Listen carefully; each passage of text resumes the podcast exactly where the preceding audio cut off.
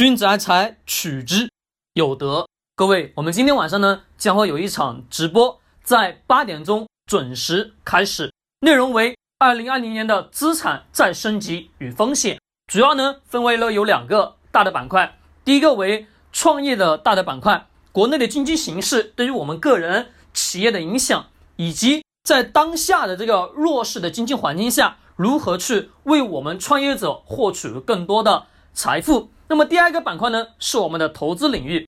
个人财富如何去做风险？如何去做风险的匹配？如何去把我们的资产再一次去做升级的策略？再一个呢，是去了解清楚、明白未来十年财富的流向将会往哪个领域去走。对于每一个人来讲，我认为这两个大的板块都非常的重要。在喜马拉雅的账号当中。搜索“才德商学”这四个字，找到这四个字，点击进入咱们的直播间，一起沟通交流。在今天晚上的八点，我期待你的到来。